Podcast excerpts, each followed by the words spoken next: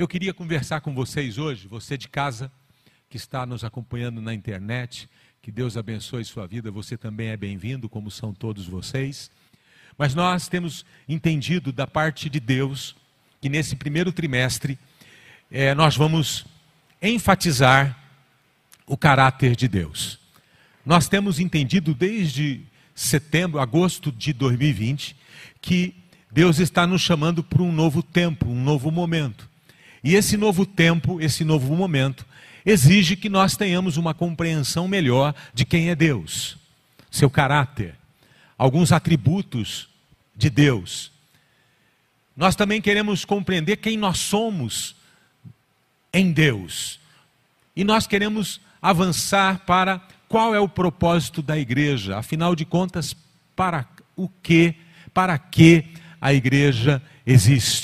Então, nesse primeiro trimestre de 2021, nós vamos estar fortalecendo esses valores. E o primeiro tema de, dessa série que eu começo hoje é Deus Todo-Poderoso. El Shaddai, que é um dos muitos nomes de Deus. El Shaddai, né? El Elion, né? tem um punhado de nomes próprios que aparecem na Bíblia acerca de Deus. É? E eu quero começar falando sobre esse aspecto de Deus, que é o seu poder absoluto. Ter uma visão adequada, ter uma compreensão adequada sobre quem é Deus, é fundamental para uma vida cristã saudável e equilibrada.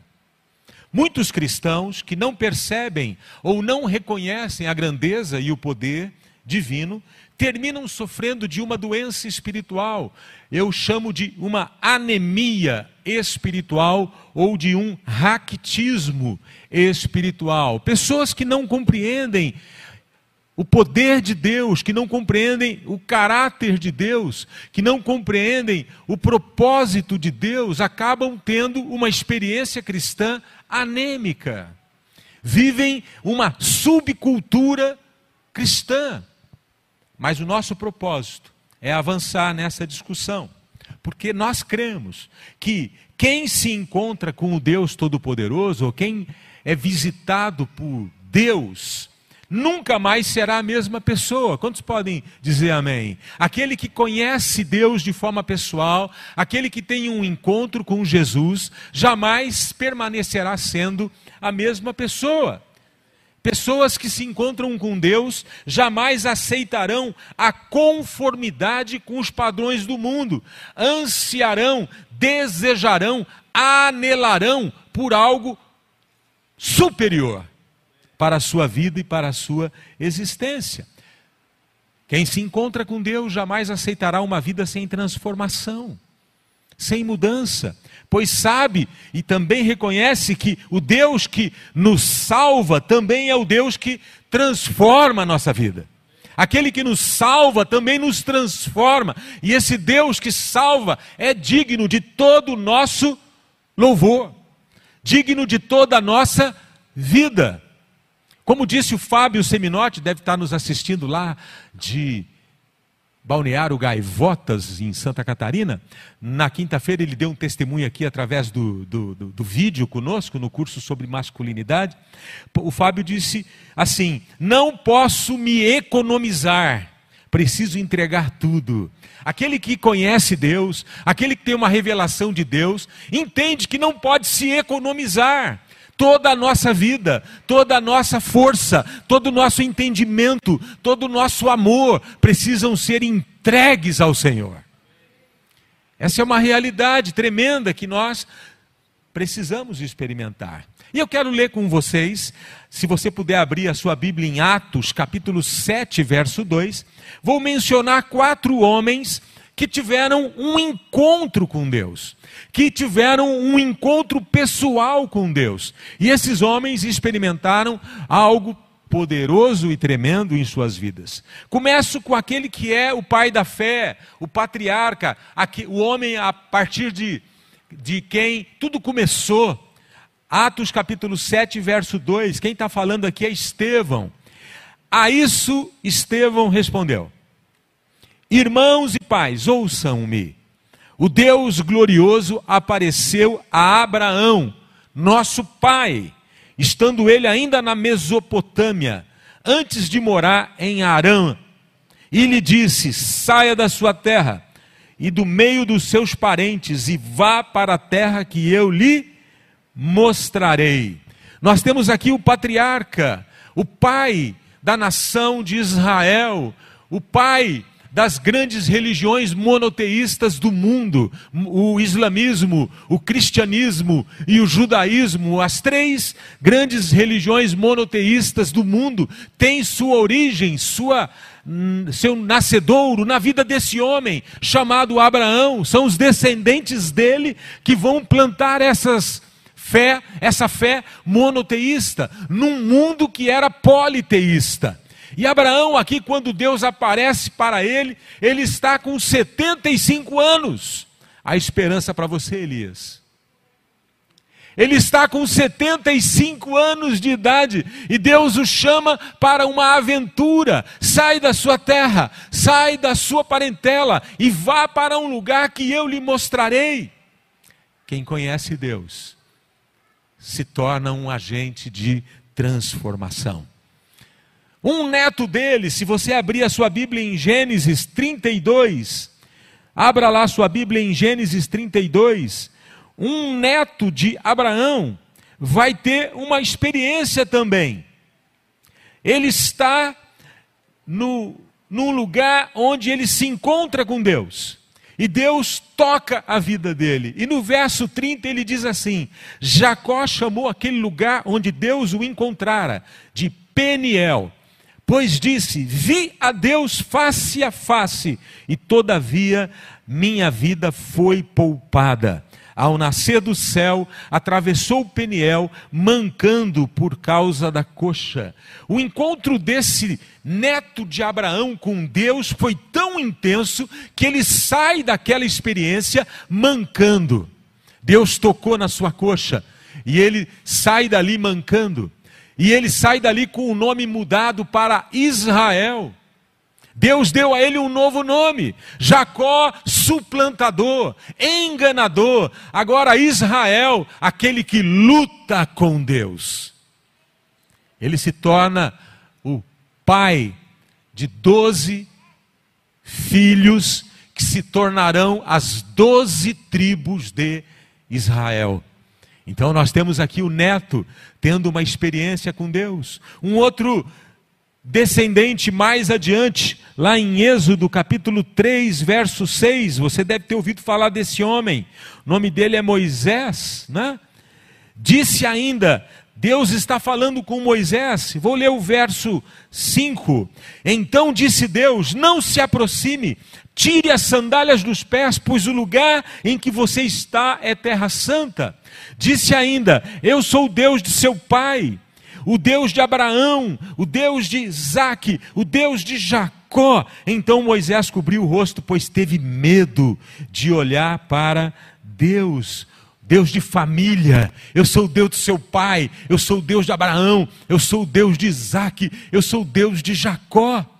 Moisés está aqui com 80 anos, né? ele viveu 40 anos no Egito, fugiu do Egito, viveu 40 anos no deserto como pastor de ovelhas. Ele agora está com 80 anos e Deus vem até ele e o convida para se tornar o libertador de Israel, que estava já há 430 anos vivendo a escravidão no Egito.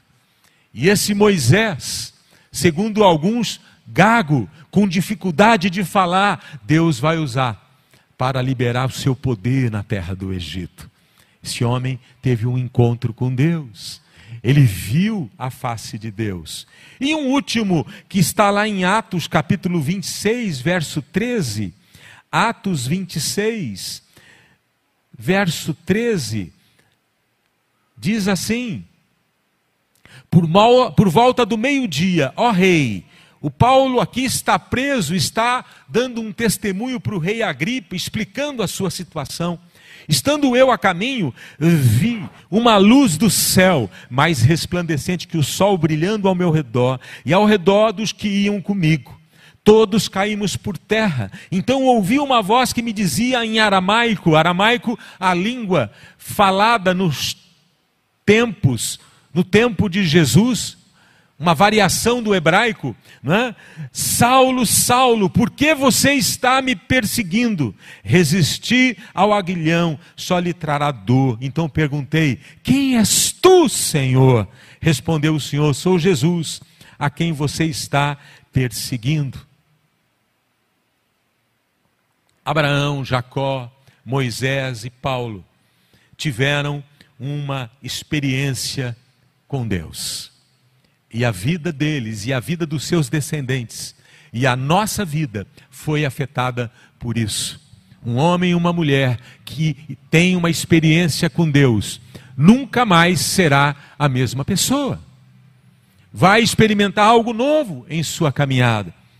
A experiência cristã ou o cristianismo se apequena, se torna menor quando perde a noção da grandeza e do poder do nosso Deus. O mesmo Deus que chamou esses homens no passado, segue chamando homens e mulheres hoje. O mesmo Deus que convocou esses homens de uma terra estranha, de uma vida de perdição e fez deles pessoas influentes, ainda chama homens e mulheres no século 21. Ouso dizer que, sem compreendermos quem Deus é, faltará em nossas vidas o temor que é devido ao Senhor. E, portanto, jamais nos tornaremos aquilo que aquilo para o qual nascemos. Sabe? Você nasceu com um propósito de Deus. E muitos de nós estamos tateando no escuro, muitos de nós ainda estamos buscando entender a razão e o propósito da nossa vida. E eu quero lhes dizer que você só vai encontrar a razão e o propósito de Deus para a sua vida quando você se quebrantar diante desse Deus todo-poderoso. Quando você for capaz de reconhecer seu poder e sua grandeza. Olha o que João nos diz em Apocalipse capítulo 1, verso 17. Né? Ali João tem uma experiência tremenda. Eu estou lendo numa versão bíblica King James, que tem uma tradução um pouquinho diferente, porque usa aqui uma palavra de, diferente. Eu vou ler aqui na NVI primeiro, Apocalipse 1, 17. Né? João diz assim: Quando o vi, caí aos seus pés como morto. Então ele colocou sua mão direita sobre mim e disse: Não tenha medo, eu sou o primeiro e o último, sou aquele que vive. Estive morto, mas agora estou vivo para todo sempre e tenho as chaves da morte e do Hades. João está tendo uma visão de Jesus. A NVI diz eu vi. A King James diz assim: assim que o admirei caí a seus pés como se estivesse morto. Então ele colocou sua mão direita sobre mim e disse: Não tenha medo, eu sou o primeiro e o último. Eu gosto dessa versão porque diz assim: Assim que o admirei, sabe, meu irmão, minha irmã, Jesus Cristo é digno da nossa admiração. Nós, como igreja, não podemos perder esse encantamento. Nós, como igreja, não podemos perder essa admiração por quem Deus é e por quem Jesus é. O meu maior desafio é apresentar Deus, apresentar Jesus a você a, de, de, uma maneira tão clara, e eu peço ao Espírito Santo que ele possa ajudar você e a mim a compreendermos e a vermos Jesus como ele é. Porque quando você tiver uma visão de como Jesus é, você, a exemplo de João, cairá de joelhos e você vai admirá-lo por sua beleza, por sua grandeza e pelo seu poder. Essa tradução ela é muito boa. Creio que a palavra admiração reflita melhor o que João estava experimentando. O texto diz que João admira e ele desfalece como se estivesse morto, diz a Bíblia. Interessante isso, nossa carne, nossa humanidade não resiste diante da glória de Deus. É, é repetitivo até. Jeremias, é, os profetas, João, Pedro, Paulo, homens que quando se deparam com o poder, com a glória de Deus, se prostram, porque Ele é digno de toda adoração. A igreja não pode deixar de admirar o seu Senhor. A igreja não pode deixar de reconhecer a majestade do Rei dos Reis e do Senhor dos Senhores. Porque é a partir dessa admiração, é a partir dessa compreensão que você tem de Deus, que o quebrantamento e a rendição vão acontecer na sua vida. Tem pessoas que entram e saem da igreja como se nada tivesse experimentado. Tem pessoas que entram e saem do mesmo jeito que entraram, é porque já perderam a admiração, já perderam o encantamento, abraçaram uma religião e não estão adorando o Criador dos céus e da terra. Muitas vezes no tempo de louvor e adoração, nós vemos algumas pessoas congeladas porque não conseguem expressar seu louvor, não conseguem expressar a sua adoração, não conseguem expressar aquilo que estão recebendo da parte de Deus. Sem perplexidade e sem admiração, não haverá quebrantamento e muito menos rendição. Sabe, meus irmãos, aquela, aquilo que Deus falou para Moisés, o lugar onde você está é solo sagrado, tira a sandália dos seus pés. Precisamos recuperar na nossa vida, na igreja, o entendimento de que onde estamos é lugar sagrado e de que Deus é digno de ser louvado. É preciso resgatar essa consciência em nossos cultos, em nossas células e em nosso tempo a sós com o Senhor. Nós precisamos resgatar isso. Nós precisamos resgatar esse entendimento. Em Jeremias capítulo 5, verso 22, Deus traz uma advertência aos rebeldes daqueles dias. Abra sua Bíblia em Jeremias capítulo 5, verso 22. Deus faz uma pergunta para o povo de Israel: Acaso vocês não me temem? Pergunta o Senhor: Não tremem diante da minha presença? O profeta está perguntando para o povo.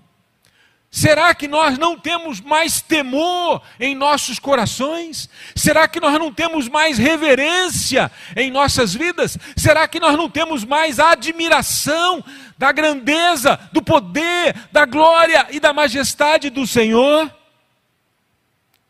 E aí Deus responde através da boca de Jeremias: Porque fui eu que fiz da areia um limite para o mar um decreto eterno que ele não pode ultrapassar. As ondas podem quebrar, mas não podem prevalecer, podem bramir, mas não podem ultrapassá-lo. Eu sempre achei isso incrível. Eu gosto muito de praia, eu vou para a praia todo ano que posso. E você vai lá na praia, e quando eu vou na praia, eu lembro desse versículo, dessa verdade. Deus disse, através da boca de Jeremias: Fui eu quem disse para o mar: Daqui você não vai passar. Fui eu que estabeleci o funcionamento da terra. Fui eu que defini as leis do universo. Fui eu que estabeleci as leis da física. E se tudo funciona, funciona porque eu assim o fiz. Eu acho isso incrível. O mar tem que obedecer a palavra de Deus. E quando o mar não obedece, nós temos o tsunami, tem destruição, não é? Quando o mar resolve avançar a praia e avançar para dentro do continente por algum fenômeno, o que nós temos é morte e destruição. Mas o que Deus está dizendo aqui é que Ele estabeleceu limites. E eu quero lhes dizer uma coisa baseado nisso. Essa passagem de Jeremias é uma advertência para que olhemos ao nosso redor e reconheçamos as impressões digitais de Deus em toda a criação. Você precisa reconhecer as mãos, as digitais de Deus em toda a criação.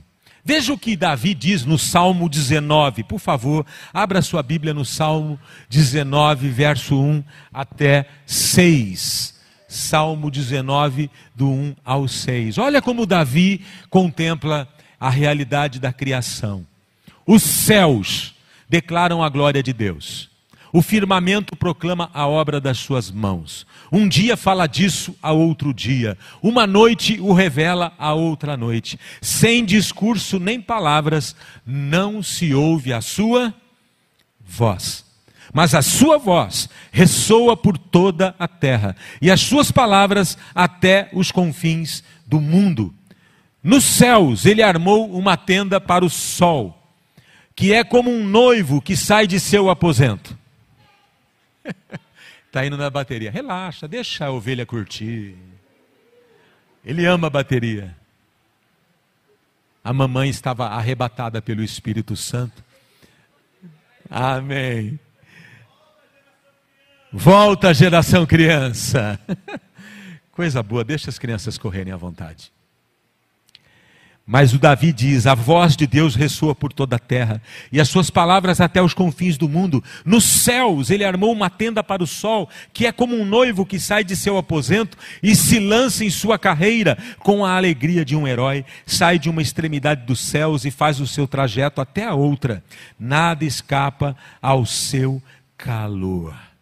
Meus irmãos, Davi está aqui reconhecendo a grandeza, o poder, e a glória do nosso Deus. Num outro salmo, Salmo 8, ele diz assim: Senhor, Senhor nosso, como é majestoso o teu nome em toda a terra, tu cuja glória é cantada nos céus, dos lábios das crianças e dos recém-nascidos, firmaste o teu nome como fortaleza. E ele segue dizendo: Que é o homem para que com ele te importes, e o filho do homem para que com ele te preocupes? Tu o fizeste um pouco menor do que os seres celestiais e os coroaste de glória e de honra. Louvado seja o nome de Deus. É sobre isso que eu vim aqui lhes falar nessa noite. Desafiar você desafiar você a adorar, a engrandecer e a admirar esse Deus como nunca você fez na sua vida. Se desejamos um, se desejamos escapar de um cristianismo irrelevante e morno, que não afeta nossas vidas e nem faz diferença no mundo, precisamos retornar como igreja, como pessoas, para esse lugar da admiração e da perplexidade diante de quem Deus é, precisamos experimentar em nossas vidas o temor devido ao Senhor. Sabe, meus irmãos, minhas irmãs, aqueles discípulos assustados no barco, barco que estava sendo açoitado pelas ondas, não é? enquanto os discípulos estavam apavorados e pensando na morte, Jesus dormia naquele barco. Jesus dormia naquele barco porque ele sabia quem era o seu pai e ele sabia que o seu pai tinha controle de tudo. E os discípulos apavorados vão lá, sacodem Jesus e Jesus acorda. Aí Jesus diz: Homens de pouca fé. E Jesus, de uma maneira incrível, ele repreende o mar, repreende o vento e se faz uma calmaria plena. Se faz uma calmaria plena. E diz o texto sagrado que os apóstolos se encolheram no canto do barco, porque eles ficaram temerosos, porque Jesus se revelou como o grande eu sou, aquele que tem o controle de toda a natureza. E eles se encolhem de medo, de temor. E aqui tem um ensino precioso, meus irmãos. Quando nós tememos a Deus, nós perdemos o medo das circunstâncias. Sabe, entenda isso. Aqueles discípulos no barquinho transitaram do medo das circunstâncias, que era o vendaval, para o temor da presença de Deus. E quando eles saíram do medo das circunstâncias e foram para o temor da presença de Deus, eles experimentaram calmaria. Que nessa noite, que nessa noite, você possa olhar para Jesus Cristo como nunca olhou, e o medo das circunstâncias seja dissipado na sua vida e você entre num período de paz e calmaria pela presença de Deus. Foi isso que os discípulos experimentaram. O medo das circunstâncias nos paralisa, nos torna reféns de nossas emoções, enquanto o temor a Deus nos leva a um lugar de admiração e adoração, um lugar onde experimentamos livramento, paz e descanso para as nossas almas. Como povo de Deus, precisamos resgatar essa adoração, essa entrega que se baseia na grandeza, no poder, na majestade de nosso Deus. Pois é possível que muito de nós, muitos de nós, tenham tenha perdido a compreensão de quem Deus é, do seu agir e da sua glória. Que você nunca esqueça quem Deus é, seu poder, sua glória e sua majestade. Quando nos falta esse entendimento de quem Deus é, nos faltará temor, nos faltará entrega plena de nossas vidas. Nós economizaremos nossa vida. Como Fábio disse, não posso economizar a minha vida. Que você não economize a sua vida na sua entrega a Deus. Que você possa amar a Deus com todo o teu coração, com todo o seu entendimento, com toda a tua força com todos os seus recursos. Que Deus seja Senhor absoluto da tua vida e da tua existência. Porque só assim você encontrará o propósito e a razão para a qual você veio a este mundo. E eu encerro com uma palavra de esperança para você. Em Jeremias 5, 22, novamente, está escrito: As ondas podem quebrar, mas não podem prevalecer podem bramir, mas não podem ultrapassar o limite que Deus estabeleceu. Meu irmão, eu declaro em nome de Jesus, e eu espero ouvir um amém da sua parte. Há um limite para o mal. Deus está no controle. Há um limite para a morte, porque o nosso Deus é o Deus da vida. E nós temos orado já por muitos meses, orado para que Deus diga basta. Nós odiamos a morte e amamos a vida. E nós temos orado e repreendido todo espírito de morte. Nós temos sido bombardeados por meses a fio. Nós estamos olhando para a morte. Mas nessa noite eu quero desafiar você a parar de olhar para a morte. Eu quero desafiar você a olhar para a vida que há em Jesus Cristo. Quando Pedro corajosamente sai do barco e Jesus diz para ele: Vem. E ele sai e ele anda sobre as águas. O texto sagrado diz que enquanto Pedro está olhando firme para Jesus, ele nada teme. Enquanto Pedro está com os olhos fixos em Jesus, ele anda resolutamente. Mas diz o texto que reparando no vento, e ele repara o vento, e ele olha para a circunstância. Ele estava andando sobre a palavra de Jesus, ele não estava andando sobre as águas, ele estava andando na palavra. Vem! Ele foi, mas quando ele olha para o mar, a Bíblia diz que ele começa a se afundar. Imediatamente Jesus estende a mão e o levanta de novo e volta com ele para dentro do barco. Sabe, nós precisamos parar de olhar para a morte. E nós precisamos olhar para a vida. Nós precisamos olhar para Jesus Cristo.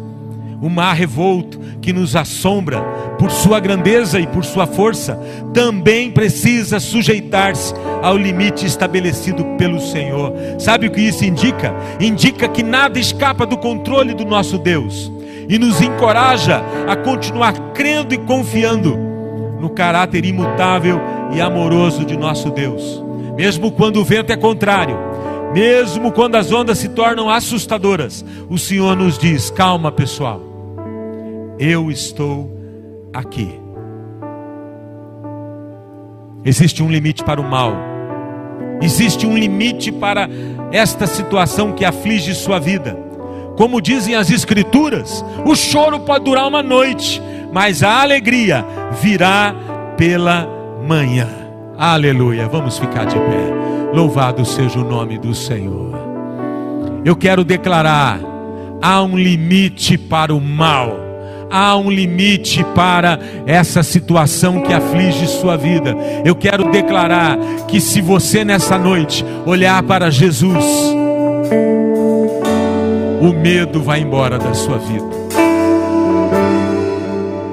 Que Abraão, que a mesma experiência que Abraão, Jacó, Moisés, Paulo e tantas pessoas tiveram, você possa ter nesse momento